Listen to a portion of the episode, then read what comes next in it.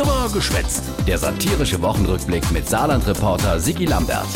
Die Woche, naja klar, politischer Aschermittwoch. Extra aus Berlin angereist aus zwei Bundesminister aus Saloy und Elm. Der Dick Altmaier Pitt und der Din Heiko Maas. Ich muss doch nur mehr essen. Aber echt. Das wäre auch gleich sein Ankennung bei der SPD in Siersburg. Ich mach das jetzt kurz, ich han auch Hunger. Ajo, ist schließlich viel unterwegs, unser Heiko, als Außenminister. Der ist ein Kilometerfresser. 53 Auslandsreisen in 36 Ländern, in 69 Städten, Ich habe 300.000 Flugkilometer hinter mich gebracht und es hat immer alles funktioniert. Aber wirklich immer. Äh, immer? Bis letzte Woche. da ist der Heiko in Mali hucke geblieben. Hydraulikschade am Bundeswehr-Airbus. Die saarländische SPD-Chefin Anke Rehlinger war erleichtert, dass der Heiko nicht versucht hat, mit der Bundeswehrmaschine nur Saarbrücke zu kommen. Lieber Heiko, ich bin froh, dass du auch nur mal sicher gegangen bist und dich in die Luxair-Maschine gesetzt hast. Und prompt pünktlich ankommen, zusammen mit dem Altmaier Pitt.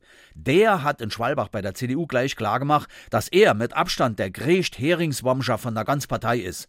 Also Aschermittwochs Heringsrekordhaller. Wenn es um die absolute Zahl von Heringen geht, die bei dieser Gelegenheit den Besitzer gewechselt haben, werde ich in den nächsten 200 Jahren meinen Rekord verteidigen. Wer gegen dort dran zweifle?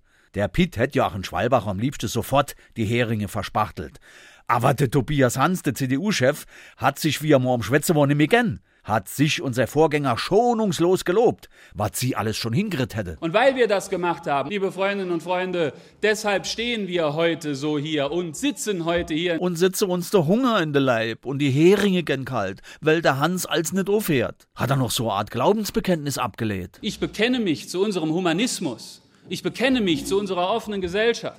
Ich glaube fest, und deswegen bekenne ich mich ohne Wenn und Aber zu Annegret Kramp-Karrenbauer. Fast anderthalb Stunden hat der Hans gepredigt. Das amüsanteste war noch seine neue Frankreich-Strategie. Die Franzosen, sie trinken mehr Alkohol. Die Franzosen, sie essen mehr fetten Käse. Die Franzosen, sie essen mehr Fleisch. Und die Franzosen fahren sogar noch mehr Auto als wir. Und trotzdem werden sie älter als die Deutschen. Das wäre doch vielleicht mal eine neue Initiative in Sachen Frankreich-Strategie. Tja, wo so das Fetzigste. Aber bei der Linke, nein, Keje, da war Spaß angesagt. Mit Gregor Gysi. Äh, bei nächst. Der ist dann doch noch schnell kranken. Hat der saarländische Bundestagsabgeordnete von der Linke selber müssen ran. Spaßbringer Thomas Lutze, begleitet von der Stadtkapelle Neinkeje. Ja, liebe Genossinnen und Genossen, liebe Freundinnen und Freunde, merkt ihr was? Links sein kann Spaß machen und kann erfolgreich sein.